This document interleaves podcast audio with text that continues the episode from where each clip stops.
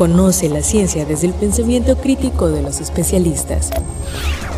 Bienvenidos al espacio para la divulgación de la ciencia y la tecnología de la Universidad Juárez Autónoma de Tabasco, UJAT Conciencia, a través de Radio UJAT. Comenzamos.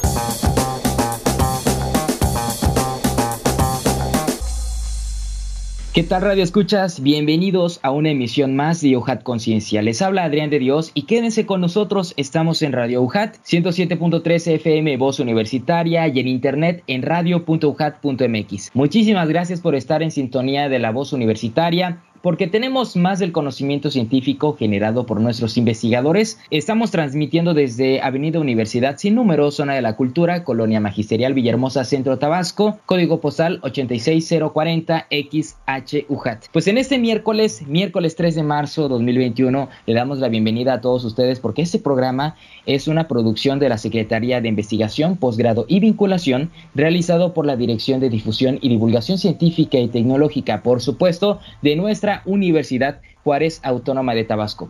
Escríbanos sus comentarios en redes sociales, pueden hacernos preguntas, sugerirnos algún tema, algo que quisieran que nosotros abordemos aquí con muchísimo gusto, lo pueden hacer llegar a través de nuestro Facebook, Twitter y por supuesto el Instagram en Ciencia y Tecnología UCAT. Y no se olviden de escuchar y sintonizar nuestros podcasts en nuestro canal de YouTube, Ciencia y Tecnología UCAT, donde pues ya hemos eh, tenido intervención de diferentes personalidades, profesores investigadores de otras divisiones académicas. Y antes de empezar y de darle la bienvenida a nuestro invitado de lujo en esta ocasión, vamos a escuchar las noticias que le están dando la vuelta al mundo se desprende un iceberg en la Antártida del tamaño del área metropolitana de Londres. Un bloque de hielo de casi 1.270 kilómetros cuadrados se separó del resto del casquete de la madrugada del viernes, según los datos recogidos por los instrumentos británicos instalados cerca de la estación Halley 6. Jane Francis, directora del British Antarctic Survey, organización de investigación polar, explicó que llevan años preparándose para que un iceberg se desprenda de la plataforma de hielo de Brunt los equipos controlan diariamente el progreso de las fallas mediante una red automatizada de instrumentos GPS de alta precisión alrededor de la estación, explicó. Francis añadió que varios escenarios son posibles en los próximos meses, o el iceberg se aleja o encalla y se queda cerca de la plataforma de hielo de Brunt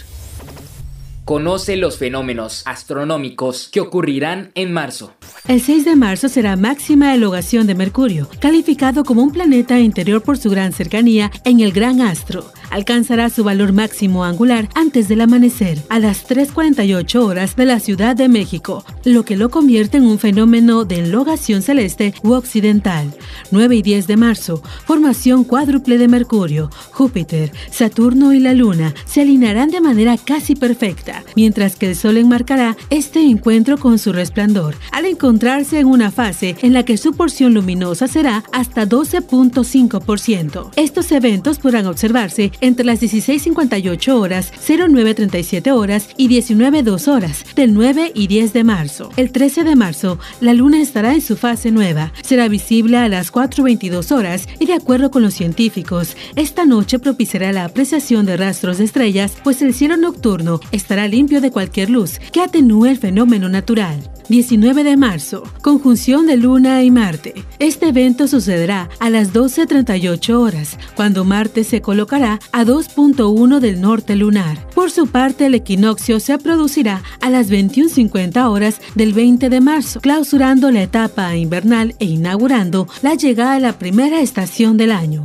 El 24 de marzo, Venus estará en máxima elogación este y el 28 de marzo la Luna cierra su ciclo mediante su fase más magnánima. El 28 de marzo seremos testigos del prelunio. Debido al cambio de estación, es que este mes se le suele llamar luna de gusano aparece la tordina cojinegra, ave que se creía extinta desde hace más de 170 años. La tordina cejinegra, conocido por los expertos como el mayor enigma de la mitología indonesia, fue descubierta en Borneo 172 años después de su única descripción por el omitólogo francés Charles Lucien Bonaparte en 1850. Según informa BirdLife International, dos habitantes de la provincia de Kalimantan del sur de Indonesia accidentalmente tropezaron con una especie de ave desconocida a la que tomaron algunas fotos. Después de consultas con ornitólogos de Indonesia y de la región, se confirmó que en efecto era una tordina cejinegra. Panji Gusti Asbar, guía de observación de aves, menciona que el sensacional hallazgo confirma que la tordina cejinegra proviene del sureste de Borneo, poniendo fin a la confusión de un siglo sobre sus orígenes. Continuamos en UJAT Conciencia y como saben también hay muchas fechas que debemos enmarcar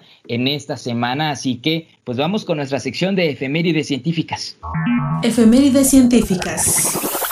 El primero de marzo se conmemora el Día de Cero Discriminación. La ONU estableció este día para recordar que todas las personas deben recibir un trato digno, sin importar su edad, sexo, identidad de género, orientación sexual, discapacidad, raza, etnia, idioma, estado de salud, ubicación geográfica, situación económica o estado migratorio o por cualquier otra razón. El 3 de marzo se enmarca la celebración del Día de la Vida Silvestre, también conocido como el Día Mundial de la Naturaleza. Pretende concienciar acerca del valor de la fauna y flora salvajes. En este año, el Programa de las Naciones Unidas para el Desarrollo y demás organizaciones mundiales han determinado que el tema sea bosques y medios de vida, sustento para las personas y el planeta. El día 4 de este mes se celebra el Día de la Ingeniería para el Desarrollo Sustentable, un efeméride cuyo propósito es el de presentar y dar difusión a proyectos a nivel de ingeniería y tecnología, cuyo objetivo sea cumplir las metas recogidas dentro del Plan de Desarrollo Sostenible planteado por las Naciones Unidas. Otras conmemoraciones más para esta fecha son el Día de la Geofísica y el Día Nacional del Optometrista, que coincide con el primer miércoles de marzo. El 5 de marzo se conmemora el Día de la Eficiencia Energética, fecha en la que se pretende concienciar a la población sobre el uso racional de energía, utilizándola de manera eficaz y promoviendo alternativas energéticas renovables. El 7 de marzo de 1938 nace el físico Francis Albert Hertz. Recibió el Premio Nobel de Física en el año 2007 por el co-descubrimiento de la magnetoresistencia gigante, con lo que revolucionó la tecnología de los discos duros, permitiendo un gran incremento de su capacidad. Y ya llegamos al capítulo 4, trabajo en equipo, de esta serie de la Liga de la Salud. Son muchos los héroes que en todo el mundo están haciendo frente al coronavirus. Conoce a quienes integran la Liga de la Salud y escucha el cuarto capítulo de esta historia. Todos podemos formar parte de esta liga cuando atendemos las indicaciones de higiene y sana distancia. Son tiempos difíciles, pero es un gran momento para que todos nos pongamos el traje de superhéroes y hagamos el bien. Si tú te cuidas, nos cuidas a todos. Vamos a escucharla.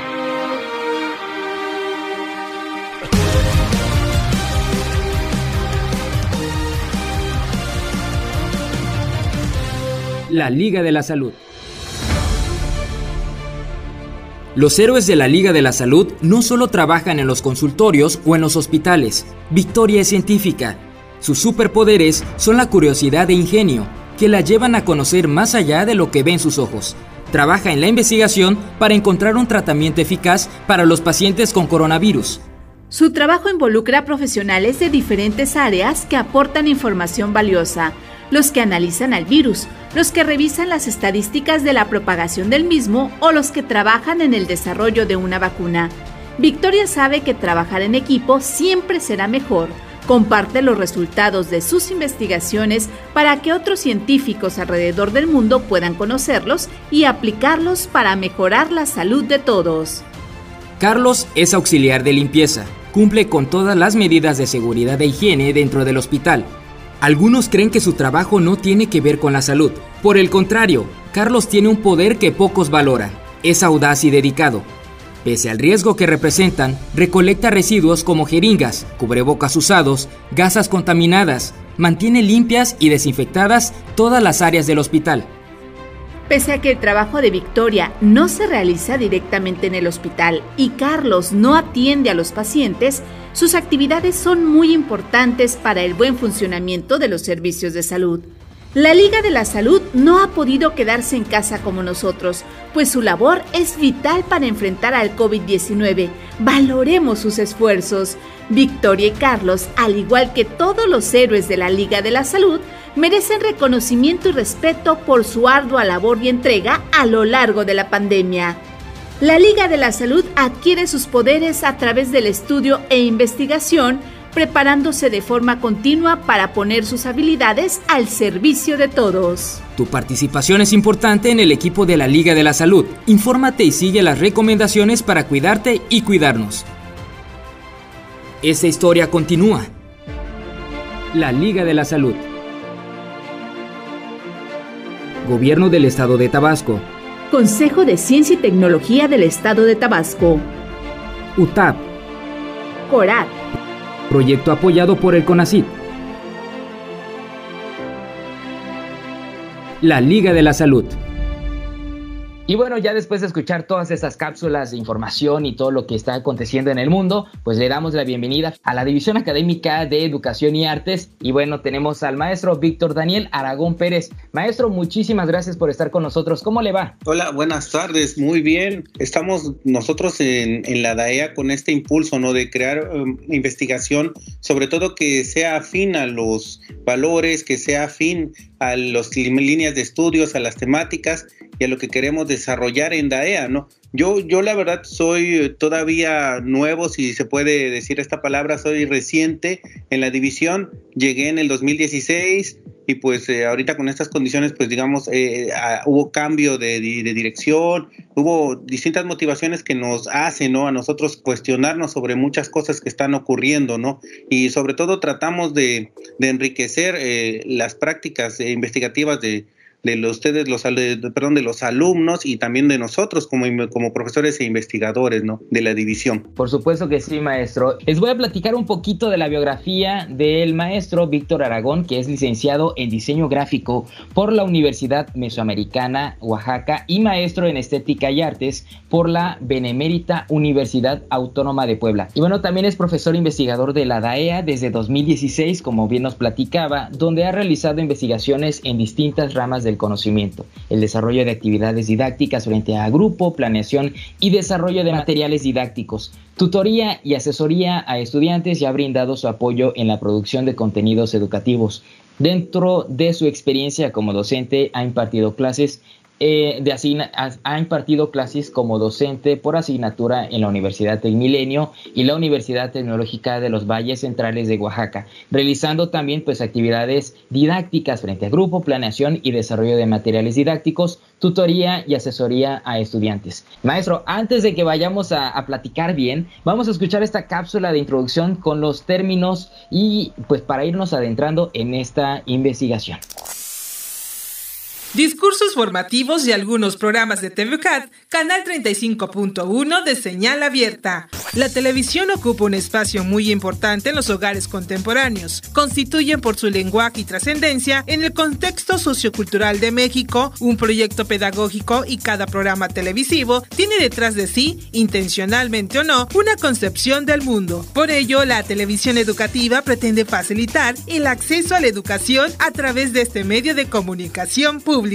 Por ende, este proyecto de investigación representa una oportunidad significativa para desarrollar la competencia del análisis del discurso en la investigación de la difusión masiva. Asimismo, permitirá analizar cómo se está llevando a cabo el género de la entrevista televisiva a cargo de los conductores profesionales con título afín a la comunicación, quienes en su mayoría de los conductores son al mismo tiempo profesores investigadores de la licenciatura en comunicación de la Universidad Juárez Autónoma de Tabasco. En este sentido, la calidad de los contenidos con enfoque formativo deben fortalecerse diariamente a través de la investigación-acción y mediante la evaluación periódica de quienes dirigen, producen y conducen, de manera tal que la investigación en torno a los programas con similitud deben ya someterse a un proceso de investigación con metodología seria y comparativa, no para propiciar la competencia entre las áreas institucionales de procedencia, sino para acercarse a la certidumbre de que los contenidos de TVUHAT realmente estén correspondiendo a los fines de la televisión educativa. Maestro, ahora sí ya le vamos a dar los micrófonos. Eh, pues platíquenos, usted nos estaba diciendo que eh, pues es recién llegado a la universidad, cuatro añitos, 2016, cinco años, perdón, cinco añitos de formar parte de, los profesores investigadores de nuestra universidad. ¿Puede platicarnos de dónde surge pues el interés ¿no? de, de realizar estos estudios? Bueno, eh, pertenezco a un grupo de investigación eh, denominado Comunicación, Cultura y Estética y entonces nosotros tenemos distintos enfoques, ¿no? Dos de mis compañeros están muy enfocados a la cuestión social, a los derechos humanos, otros dos de mis compañeros están enfocados eh, netamente a la comunicación y pues yo aporto el valor estético a nuestro grupo de trabajo, ¿no? Y eh, en este sentido tratamos siempre de hacer proyectos que estén eh, enfocados en estas tres vertientes y tratar sobre todo de, generar o de motivar esta investigación por parte también de, los alumnos, ¿no? Tratar de, motivarlos a que se integren a estos proyectos, que desarrollen también temáticas enfocadas sobre todo a tratar de de ver problemas también actuales. Porque bueno, no todo eh, o no es tan fácil, ¿no? Ya cada vez es más complicado, incluso teniendo un título de licenciatura, obtener trabajo o tener este acceso a apoyos y a otros tipos de beneficios, ¿no? Que te, que te ayuda el hecho de, ser investigador, ¿no? Y, en esa parte, pues eh, también es como un poco un compromiso social que tenemos también como grupo, ¿no? El desarrollar este tipo de proyectos, ¿no? Y sobre todo tratar de incentivar esta labor investigativa en la OJAT y que pues eso refleje también en, un bienestar para la población en general. ¿Cómo es estudiar la estética, maestro? Mira, e, es, es algo muy peculiar porque para empezar, eh, normalmente la gente la confunde, ¿no? Con, con el salón de belleza, con el cortar, con, lo, con la cuestión más de una, una cuestión física, ¿no? Una cuestión de deleite la, estética tiene muchas vertientes, muchas variables. Eh, en sí, en sí, lo podemos resumir como el estudio de las percepciones, de las sensaciones que dejan esas percepciones y del ámbito axiológico, es decir, de los valores que tú tienes de manera cultural para interpretar todo este conjunto de, estímulos que te están llegando, ¿no? Yo personalmente no soy tan eh, un esteticista clásico, no me apego a hacer estas escalas de valores de decir lo bello, lo bonito, lo sublime, lo horrible. Soy más enfocado a una cuestión biológica. Yo, así como otro, otra serie de, este, investigadores, mucho más afamados que yo, obviamente, encabezados por Richard Dawkins, eh, creemos que eh, la percepción de nuestro mundo tiene que ver mucho con cuestiones genéticas, con cuestiones biológicas, con cuestiones que tienen que ver en la manera en que estamos creados y cómo nuestros sentidos nos ayudan a percibir con ayuda del cerebro, ¿no? Para empezar eh, diferenciando el hecho de que hay, hay una, una, mala percepción de cómo vemos eh, en realidad, ¿no? La mayoría de la gente cree que vemos con los ojos. Los ojos son un órgano maravilloso, pero vemos en realidad con el cerebro, ¿no? Lo que hacen los ojos es recibir la información de luz, transmitir la electricidad y esa electricidad en impulsos hacia la red neuronal y hacer esa interpretación, todo esto en fracciones de segundo, ¿no? Entonces, eh, desde mi punto de vista y de otros que me preceden, todo ese tipo de estimulación es valuable para investigación, debe de tener mucha mm, mucha injerencia en la manera en que nosotros percibimos y la manera en que nosotros entendemos el mundo y entendemos eh, las cosas que nos suceden y a eso es a lo que se le debe dar una valoración como un fenómeno estético, como un fenómeno de percepción, no necesariamente peleado con esta, esta teoría clásica, ¿no? De, bueno, es que esto me hace sentir bien o yo intenté percibir esto, yo intenté expresar esto, ¿no? Sino más que nada eh, como apuntalamiento a estas percepciones que se dan de manera social también desde un punto de vista biológico, ¿no? Entonces sí es, sí es, digamos, algo complejo el estudio de la estética. De hecho, si nos vamos a las ramas clásicas de la filosofía, es uno de los grandes postes que detienen la filosofía. La podemos dividir en dos, en la estética y en ética, la, la filosofía. La estética siendo esta parte de la comprensión del mundo, y la ética, esta parte de la comprensión del comportamiento, ¿no? Y de ahí parten todas las eh, ciencias que quieras, ¿no? Entonces sí, sí tiene todo un valor muy fuerte, tiene un bagaje teórico importante y que hay distintas escuelas de pensamiento para poder comprenderla, ¿no? Y aquí en México también tenemos, eh, incluso en, este, en cuestiones que no son consideradas tanto filosóficas o tan como se podrían considerar teóricas, como puede ser el, el uso de los colores, el uso de las formas, la interpretación de, del cielo y de otras cuestiones que se daba en las este, pueblos prehispánicos, también eso tiene cierto punto de vista y cierto, y cierto valor estético que puede ser aprovechado para reinterpretar el mundo como lo conocemos. Sí, no, usted nos plantea que dependiendo también de las áreas o del ojo que con el que se mire o de la mente eh, con el cual podamos analizar toda la, la, imagen que recibamos a través de estos órganos que son los, los ojos, ¿no? Estos conceptos que se relacionan también pues nos hacen eh, entender que nos llevan a otros Usted nos planteaba en, la cápsula de inicio sobre el análisis del discurso, ¿no?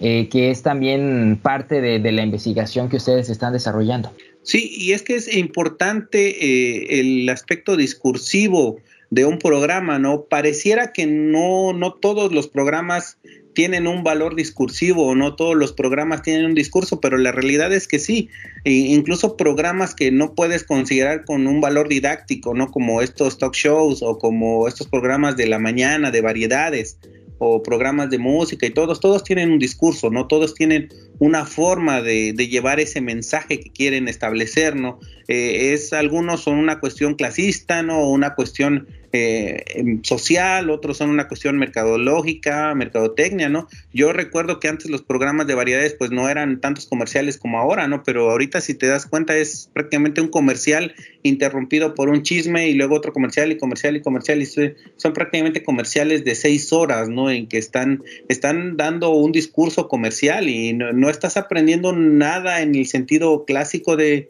de, de esta cuestión, digamos, formativa, pero sí estás aprendiendo cómo se desarrolla el aspecto comercial para la diferenciación de, distintos este, mercados, para la llegada a distintos tipos de, públicos y cómo ir eh, ahora sí que tratando de satisfacer a la mayor cantidad posible de tal manera que tus ganancias sean mayores, ¿no? Entonces hay cierto aprendizaje, no de manera directa, no, no enfáticamente, pero sí en connotaciones y sí en denotaciones. Pero para poder llegar a ese análisis de discurso se necesita primero toda una concentración de, de saberes teóricos que permitan identificar la manera en que se están desarrollando estos discursos, ¿no? Y que se relaciona también con otras áreas que usted nos decía, ¿no? La biología, pudiéramos hablar también de la medicina, anatomía, que también nos permitirá entender cómo son esos procesos internos mentales, eh, los cuales podemos ser parte, ¿no? Y usted nos decía de los comerciales, fíjese que también muchos de los contenidos pues ya se encuentran también en YouTube, ¿no? Mucha gente ya empieza a optar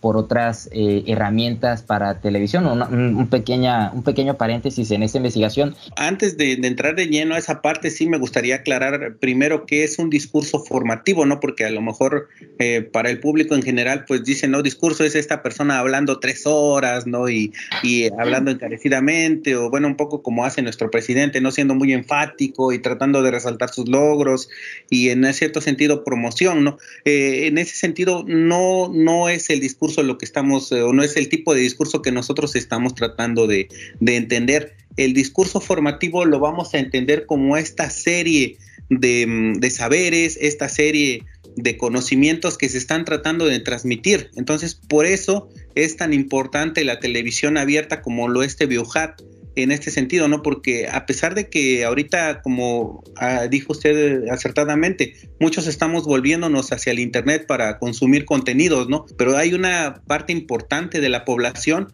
me parece que hasta el censo del 2020 del INEGI, me parece que es el 40 o el 50% de población que no tiene acceso a Internet de ningún tipo, ¿no? Y tienen acceso más fácil a radio y televisión. Entonces, el establecimiento de estos discursos formativos, es decir, de estos conocimientos que se otorgan a través de programas de televisión, que se toma de todo un proceso de filtración. O sea, tú como creador de contenido y como lo, lo hacen ustedes también acertadamente, eh, se dedican a tomar conocimiento de libros, de fuentes de Internet, lo analizan y lo tratan de poner en un nivel que sea comprensible a la gran mayoría, ¿no? Entonces, esa parte de creación de discursos formativos es lo que nosotros queremos analizar. Cómo TVUHAT y también en, un futuro esperamos ampliarlo, ¿no? A, una cuestión nacional pero como la televisión abierta está haciendo ese trabajo, ¿no? De crear esta, este conocimiento, de tratar de difundir este conocimiento, de sembrar esta semillita para que las personas que los vean, los programas, tengan ese interés en seguir investigando, en profundizar, ¿no? Y no, y no pase como ahorita que, bueno, viene una cadena de WhatsApp o viene un post en Facebook y ya creo que la vacuna no sirve o ya creo que la Tierra es plana o ya creo que me están robando el líquido de rodillas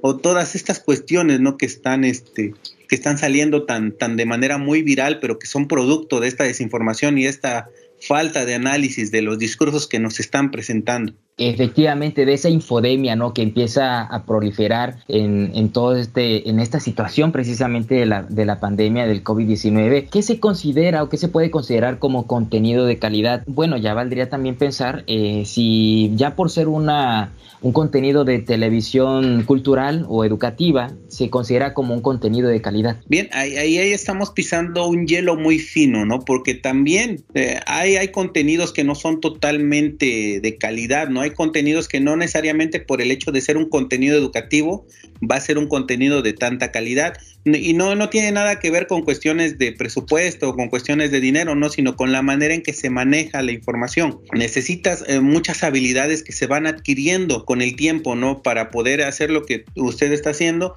eh, es complicado, ¿no? No, yo puedo llegar y sentarme y hablar dos horas y decirnos, sino simplemente puedo llegar a aburrir y, pasa, ¿no? Porque muchas, muchas veces nosotros como docentes estamos tan emocionados con lo que decimos que hablamos y hablamos y hablamos y cuando nos damos cuenta hay como tres o cuatro personas que prácticamente están dormidas, ¿no? Pero porque no tenemos esa facilidad y no hemos desarrollado esas habilidades para hacerlo de una manera eh, mucho más amena, mucho más empática y que en, determinado sentido pues resumas y hagas de una manera más accesible estos contenidos, ¿no? Entonces muchas veces en el momento en que nuestras audiencias están cambiando, como puede ser ahorita que me dice, bueno, es que yo prefiero ver internet porque ahí yo puedo detener, avanzar, yo tengo el control y si quiero puedo dejarlo y lo regreso a ver en un mes y no pasa nada, no, no tengo eh, ningún tipo de presión y yo estoy a cargo de cómo estoy consumiendo estos contenidos, ¿no? Y eso tampoco tiene que ver tanto con la calidad como con la manera en que están modificándose las audiencias y este contenido. Eh, eh, arriesgarse a decir, bueno, este es solamente porque es televisión pública, ya es contenido de calidad o simplemente porque es televisión privada o porque es televisión abierta, pero de los otros concesionarios mayores ya no es de calidad, tampoco es, es, tan sencillo, ¿no? Lo, lo, primero que hay que identificar es el valor eh, de conocimiento que nos puede dar ese contenido eh, desde el punto de vista de este proyecto y de este grupo, ¿no? Si tú puedes obtener un conocimiento, incluso ya sea de La Rosa de Guadalupe, pues por tener un ejemplo, ¿no? O de otro programa de estos unitarios o episódicos, si tú puedes tener algún conocimiento que sea válido, es un contenido de calidad. Yo, yo tengo la firme creencia de que si en realidad las televisoras, digamos, estas grandes, ¿no? Eh, los grandes monopolios que tenemos de televisión hubieran entrado en, ahora sí que en el juego del gobierno y hubieran decidido eh, apoyarlo en la difusión de, las medidas de seguridad y, hubieran sido eh, hecho mucho hincapié ¿no? En cómo vivir esta nueva normalidad, tendríamos otra situación totalmente diferente, ¿no? Pero pues obviamente, pues no todas eh, le repercutía de manera económica el, hacer de una manera adecuada, ¿no? Este tipo de esfuerzos, ¿no? Entonces, muchas veces está peleado esta parte de crear contenido de calidad con crear contenido que me genere recursos y que me genere una ganancia económica, ¿no? Y al romper eh, esa parte eh, es cuando se va a lograr crear estos contenidos con una mejor calidad. Y ahí entra el papel de nuestra cultura, ¿no? Y precisamente qué papel juega nuestra cultura en todo eso que estaba platicando el maestro.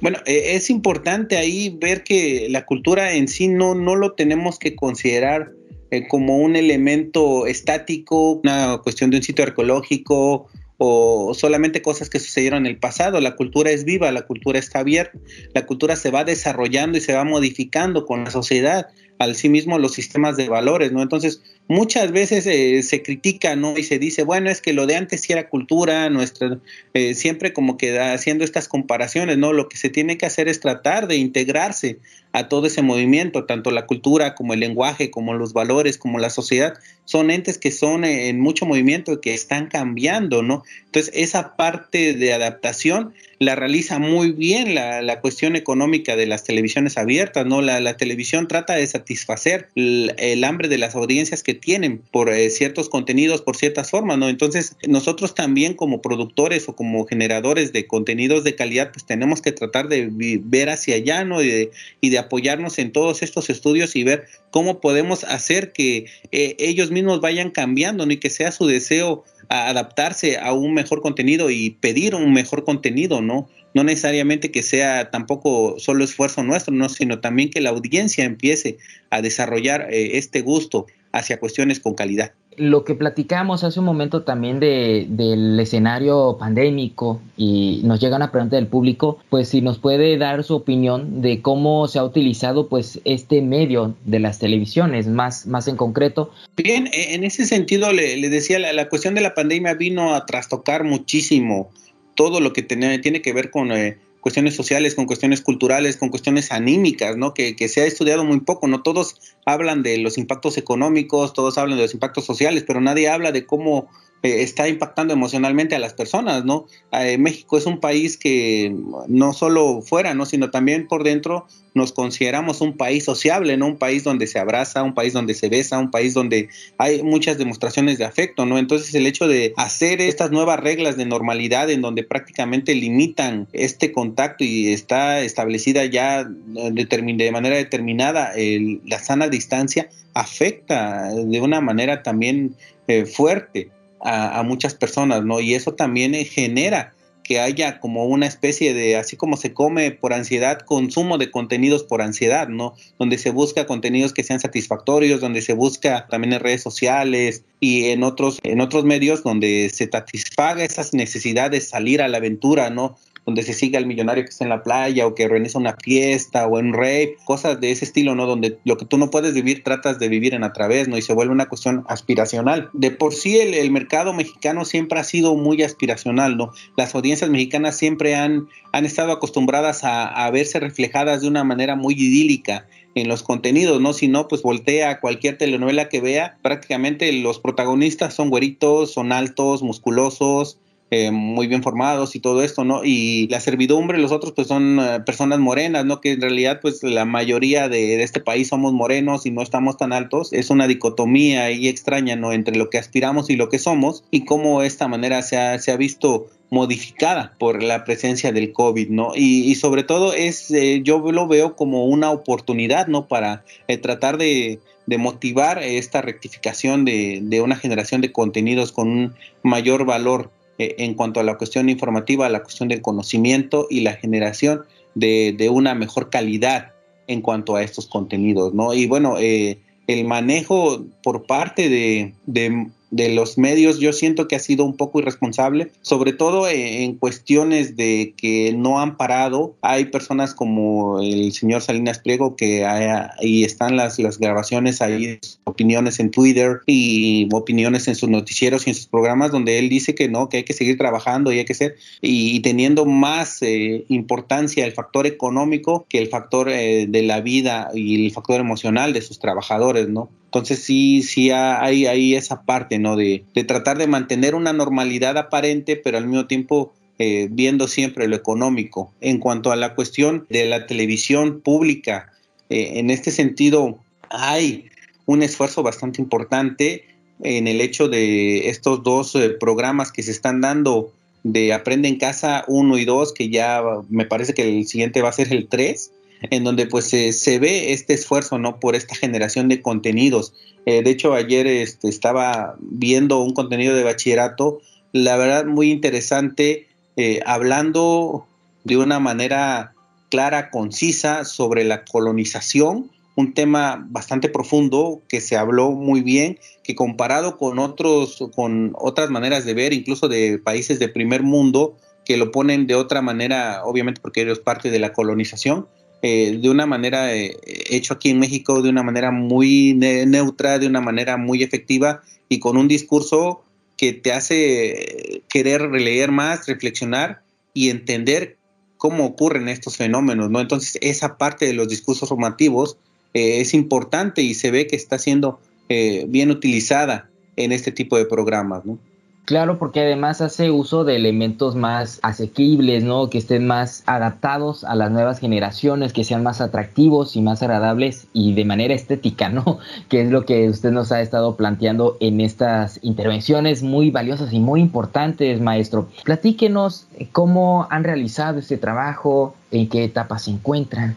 Eh, ahorita estamos en una fase intermedia, tuvimos que suspender a raíz del COVID en el verano del año pasado del 2020 porque eh, nuestra estrategia principal para entender este fenómeno es la realización de focus group. Entonces necesitábamos grupos de trabajo, de, sobre todo de alumnos del OJAT, que eh, vieran los programas y a través de un, de un guion estuvieran realizando este análisis del discurso formativo y entender si hubo o no aprendizaje, porque eso es lo importante que eh, el, discurso sea construido de tal manera que genere un aprendizaje en la audiencia, ¿no? Es nuestro punto principal de vista. Y bueno, no lo queremos plantear como una especie de competencia de este lo hizo mejor o este lo hizo peor o este no lo hizo, todo, sino lo que queremos ver es este, que esta proporción, que esta información proporcione herramientas para, eh, en general, a todos los productores de contenido de TV para ir eh, desarrollando estas estrategias para una generación de contenido de mayor calidad, ¿no? Y, por esta parte, pues sí necesitábamos eh, hacer todo un baje teórico bastante fuerte. Ya se terminó esa parte, ya se, se, está, se diseñó un instrumento. Ahora solamente estamos esperando que podamos desarrollar este tipo de focus group con seguridad y de una forma en que podamos nosotros también estar presentes en el desarrollo de estos focus group. ¿Por qué no hacerlo en línea? Porque eh, si lo intentamos hacer en línea, normalmente hay un poquito de más distractores, ¿no? Y no podemos estar nosotros atentos a las distintas reacciones. El focus group no solo mide lo que son las opiniones ahí en, en, situ, ¿no? No solamente lo que tú me vas a decir, sino también ve las reacciones y también hay todo un manual para poder entender y dirigir un grupo dentro del focus group. Es una herramienta muy efectiva, pero que necesita forzosamente esta cuestión presencial para poder desarrollarse de una manera mucho más idónea. Maestro, ¿y en qué medida este estudio se pudiera replicar quizá en otro, en otros ámbitos? Ah, bueno, pues también fíjese pensar aplicarlo a diferentes grupos sociales, no estudiantes, sino de nivel básico, administrativos. Eh, ¿cómo, ¿Cómo pudiera ser ese panorama, ese nuevo aplicar ese estudio? Yo le veo mucho potencial eh, por el hecho de que este estudio que estamos haciendo para cuestiones formativas se replica y se hace bueno, se hacía, ahorita está suspendido también, pero se, se hacía de manera efectiva por los canales de televisión privada, ¿no? Ellos desarrollan focus group, ellos te ponen nuevos programas, y van ellos modificando los programas y estableciendo ahora sí que las metas y modificando los objetivos de cada uno de estos discursos a través de estos grupos de enfoque. No es una herramienta muy útil para ellos y es una herramienta que a ellos les da mucha certeza en cuanto al contenido que están produciendo, ¿no? Entonces, no contamos con los recursos, ¿no? Que tiene una televisión eh, como Televisa o TV Azteca, ¿no? Pero eh, nosotros eh, pues podemos sembrar esta semilla para que otros investigadores lo desarrollen en sus comunidades, para que otros investigadores desarrollen una base de datos, ¿no? Tratamos de no ser tan ambiciosos, ¿no? Porque es complicado dirigir todo eso, ¿no? Pero somos abiertos a que alguien más retome aspectos de este proyecto y puedan desarrollarse en otras latitudes y no necesariamente eh, en solo con, el español, no, sino se puede hacer en China, se puede hacer en Japón, se puede hacer en, en otros países, ¿no? Donde se pueda también hacer este hincapié en el análisis de este discurso formativo en el análisis del aprendizaje, ¿no? Nosotros, la parte de investigadores, como nuestro título lo dice, somos profesores, ¿no? Y estamos interesados en una manera efectiva de comunicar, porque como eh, comentábamos hace rato, los tiempos están cambiando, el límite de atención está cambiando, la manera en que aprendemos está cambiando. Entonces también necesitamos nosotros encontrar estas herramientas que nos permitan a nosotros desarrollar estos procesos de aprendizaje conjunto. Sí, bueno, porque también nos podría llevar a pensar a, esta nueva normalidad en la que nos encontramos, ¿no? La educación 360, que sean en línea, síncronas o de manera presencial. ¿Hay estudios similares en otros escenarios, en otros países, en nuestro propio país? Sí, hemos encontrado dentro de la búsqueda de bibliografía estudios similares, pero casi siempre están enfocados a la audiencia, es decir, cómo la audiencia reacciona nosotros estamos eh, tratando de, ver cómo la, audiencia aprende, no nada más si le gusta o no, sino qué eh, aprendizaje está obteniendo de este discurso, porque como le comentaba, estos estudios normalmente son patrocinados por cadenas de televisión o por estudios que quieren ver si le gusta o no a la gente y si no cambiarlo y modificarlo hasta que quede al gusto de la mayoría y pueda ser rentable. Entonces nuestro interés no es económico, nuestro interés es educativo. Por tanto, no hay tanta variedad en eso y sobre todo porque requiere un despliegue de recursos bastante importante. ¿no? ¿Y qué nos falta a nosotros como televidentes o como ciudadanos eh, por comprender en relación a este tema, maestro? Bueno, eh, en esta parte yo creo que no nada más en, en, cuanto al, a la cuestión de, de, la televisión o la cuestión del consumo de medios, ¿no? sino es en general un proceso, voy a sonar eh, un poco agresivo, espero que no se tome así, pero eh, se ha dejado de lado mucho lo que es el análisis del pensamiento analítico. Eh, se están recortando materias que son fundamentales para el desarrollo de, este, de estas habilidades del pensamiento en cuanto a la lógica y a la matemática. Se está dando pie a utilizar el pensamiento de un poco más creativo, un poco más libre, lo cual no está totalmente mal, ¿no?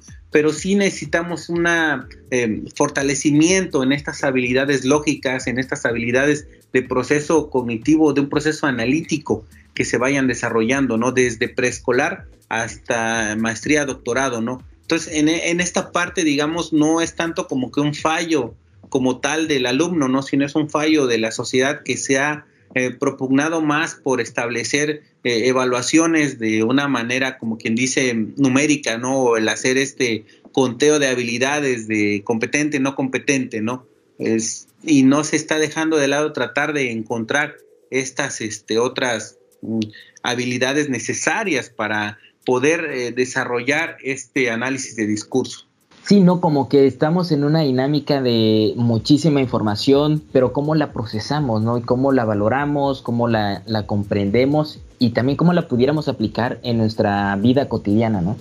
Sí, y es que también tiene que ver mucho con, como lo dice usted, es un mundo de información que nos está llegando eh, en, en, una manera muy accesible, porque ahora tú prendes tu celular, abres tu Facebook, abres tu Twitter, abres tu Instagram y es un mundo de información que te llega a tus manos, ¿no? Y es muy complicado, sobre todo para personas que, que digamos, no tenían ese acceso, eh, como pues son personas mayores de 60, 70 años que antes pues enterarse, pues lo que decía el noticiero de las 10 o el noticiero de la mañana, pues era toda la información que tenían, ¿no? Y ahora pues tienen un aluvión de información. Y también para los, los jóvenes un poco más pequeños, de pues tal vez este, en edad escolar, de, de primaria o en, en, nivel este, de secundaria todavía, pues también eh, les llegan de una manera o les ponen la información de una manera que es comprensible para ellos y eso genera, ¿no? Que se vuelvan muy creíbles o muy crédulos de este tipo de informaciones, ¿no? Y es, muy complicado tratar de romper esa dinámica si no tienes las herramientas adecuadas y si no desarrollas también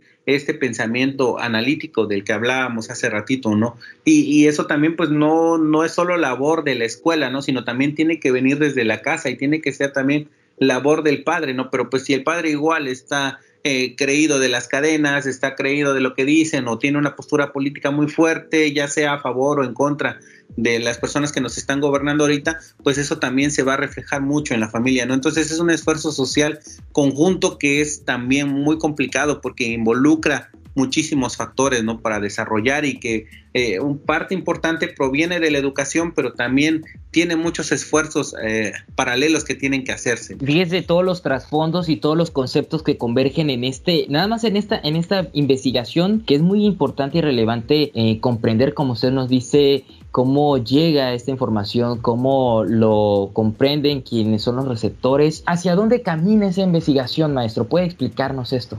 Tratamos nosotros de ver si está cumpliendo con esta parte formativa el discurso que se está desarrollando en los programas de LUJAT, es decir, si están aprendiendo las personas al ver los programas. En este sentido tratamos de ver o cumplir con ese propósito. Tomamos en cuenta estas declaraciones y este programa de desarrollo que se dio cuando TVUJAT empezó transmisiones hace unos cinco años. Vemos que uno de los objetivos principales es eso, ¿no? De llevar el conocimiento a las personas y que ellas también desarrollen esos mismos procesos de aprendizaje, ¿no? Entonces, eh, es como que uno de los pilares del desarrollo de TV entonces nosotros estamos tratando de ver si se está cumpliendo con ese propósito, ¿no? Y bueno, no necesariamente lo queremos para enfrentar, como decía hace rato, para entre divisiones o quién lo está haciendo mejor y no, sino simplemente para que se desarrollen estrategias más efectivas para la comunicación de estos discursos, ¿no? Y si en algún momento que esperemos que así sea, se difunde y se puede llegar a más lugares y más personas desarrollando ejercicios similares,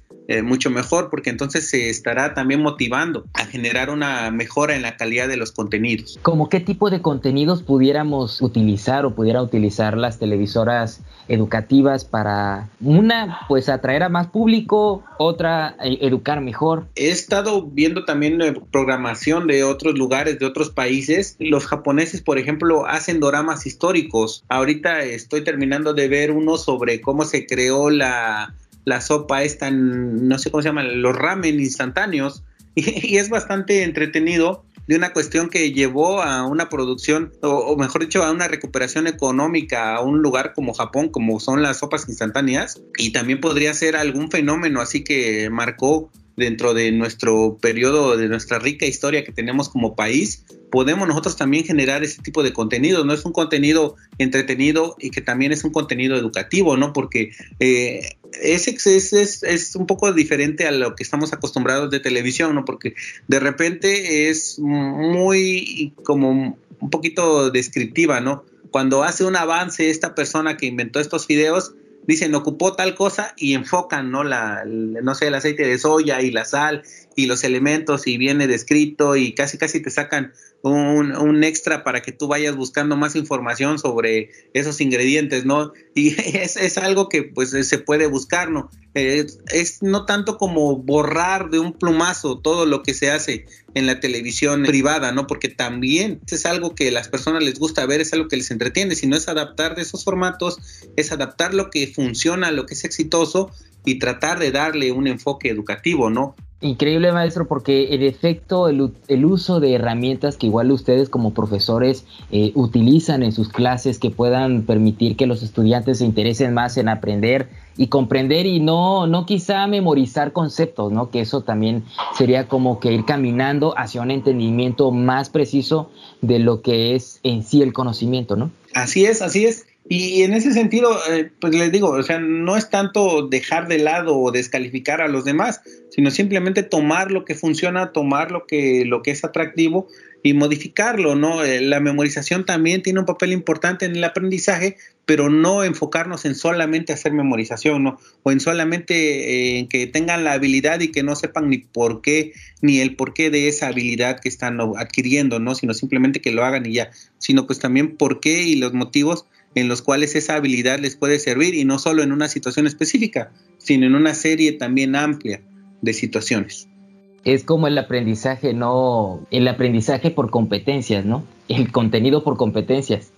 Pudiera ser algo, algo similar, ¿no? Sí, o sea, es, es, esa parte importante, ¿no? Ahorita las competencias pues se le agrega un, un valor extra que es la cuestión emocional que es fundamental para, para entender cómo aprendemos, ¿no? Y, en ese sentido, pues hay, que tener y hay que ser de mente abierta, ¿no? Para poder apreciar todo lo que está ocurriendo y poder nosotros también unirnos a, esa parte y aprovechar lo mejor posible para llevar el conocimiento a todos. Pues qué interesante, qué, qué interesante todo lo que nos está remarcando y, y compartiendo en este, en ese programa. Y algo también que, que nos pudiera funcionar a todo el auditorio que estamos aquí es pues alguna bibliografía que nos pueda compartir en esa sección que tenemos, bibliografía científica. Bibliografía científica. Bien, eh, bueno, pueden revisar también lo que es la revista Iberoamericana de Educación, eh, que tiene artículos muy importantes sobre el desarrollo de la televisión educativa y ahorita en pandemia ahí está una multitud de artículos que están hablando sobre estas estrategias de educación a distancia. Está también la revista electrónica de Razón y Palabra, que también tiene ese enfoque comunicativo, no está tanto al enfoque, el enfoque educativo, sino al enfoque de la comunicación. Y también nos podemos ir también a, a lo que son este, publicaciones de las universidades de Huelva o de las universidades este, Plutense de Madrid, Complutense de Madrid, que ahorita también están desarrollando. En España hubo un esfuerzo importante por la creación de contenidos, ¿no? Y está habiendo una cantidad bastante fuerte de papers en acceso libre en el cual nosotros podemos revisar para ver qué se está haciendo en otros lugares, ¿no? Y bueno, eh, autores específicos podrían checar a una eh, compatriota que se llama Adriana Chávez, que tiene una serie de artículos sobre cómo se está utilizando la televisión educativa. Desde el 2003 tiene una serie de artículos en cómo eh, desarrollar contenidos para televisión educativa. O también este, pueden ver a Roxana Mordukovic, me parece que es chilena, no estoy completamente seguro, pero eh, también tiene esta o plantea interrogantes sobre cómo los medios de comunicación funcionan para el desarrollo de, de procesos educativos. Maestro, pues estamos muy encantados por todo lo que nos ha compartido. Eh, pues ya vemos que el conocimiento teórico también nos permitirá entender pues los escenarios en los cuales se encuentra el público mexicano, tabasqueño y hacia dónde podemos caminar, ¿no? Como, como ciudadanos, como creadores de contenidos, que eso nos fortalecerá y permitirá que muchas más generaciones pues sigan aprendiendo. ¿Algo más que quiera añadir ¿Qué estará haciendo en los próximos meses en cuanto a investigación, su desarrollo profesional, maestro? Cuéntenos. Bueno, eh, una vez que esperemos que se establezcan normativas para eh, regreso seguro a clases, pues estaremos tratando de generar estos focus group y aplicando los instrumentos y el desarrollo de continuar con la investigación en el estado en que quedó, ¿no? Para ya poder finalizarla. Eh, también pues tenemos otras investigaciones en curso y tratar de llevarlas al mejor puerto posible, ¿no? Y bueno, también en ese caso, pues invito a la comunidad a que oiga radio y a que vea TV ¿no? ¿Por qué? Porque son las herramientas de nuestra universidad para estar en contacto con la población en general y sobre todo transmitir en qué nos estamos desarrollando y cómo nos estamos volviendo en uno de estos ejes, ¿no? Eh, sociales, culturales y, ¿por qué no, económicos de nuestra entidad. ¿Algún mensaje extra que nos quiera compartir ya para despedirnos? Hay que leer mucho, pero no, no nada más leer por leer, hay que leer de una manera analítica, hay que leer de una manera este, compleja y tratar de, de ponerse metas cada vez, ¿no?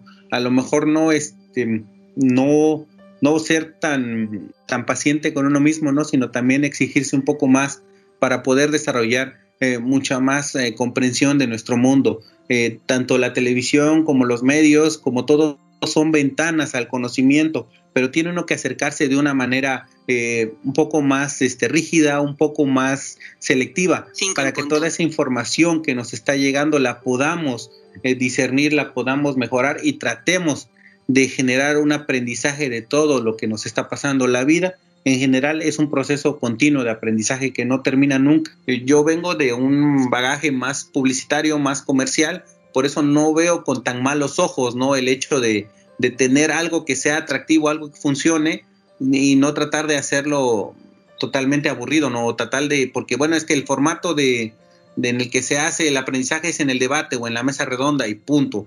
No, sino pues también si yo puedo hacer una novela, si yo puedo hacer un cómic, si yo puedo una animación, si yo puedo hacer un programa de concursos o etcétera, pero que tenga un trasfondo educativo, pues adelante, ¿no? Es, es lo que hay que intentar, eh, utilizar las herramientas que son exitosas y que ya se tienen para generar un mayor interés en el aprendizaje. Así es, un proceso del cual eh, pues todos podemos ser parte, aprender de todos los momentos y de cada experiencia y de los contenidos que podemos encontrar, como usted lo ha dicho, en TV y Radio UJAT. Así que pues maestro, ha sido un placer de verdad estar platicando con usted. Muchísimas gracias. Igualmente, que pase excelente día. Igualmente, y auditorio, pues estuvimos platicando con el maestro Víctor Daniel Aragón Pérez, profesor e investigador de la División Académica de Educación y Artes, con este tema discursos formativos de algunos programas de TV UJAT, Canal 35 de señal abierta, y de parte del equipo de producción de la Universidad Juárez Autónoma de Tabasco, a través de la Secretaría de Investigación, Posgrado y Vinculación y la Dirección de Difusión y Divulgación Científica y Tecnológica, les agradecemos por habernos acompañado en esta emisión. Soy su amigo Adrián de Dios y los invitamos a que nos escuchen en una próxima entrega de UJAT Conciencia y quédense en la programación de Radio UJAT 107.3 FM Voz Universitaria. Y recuerden, UJAT, estudio en la duda, acción en la fe. Esto fue una producción de la Secretaría de Investigación, Posgrado y Vinculación con el Centro de Comunicación y Radio UJAT. Los esperamos en la siguiente emisión en UJAT Conciencia.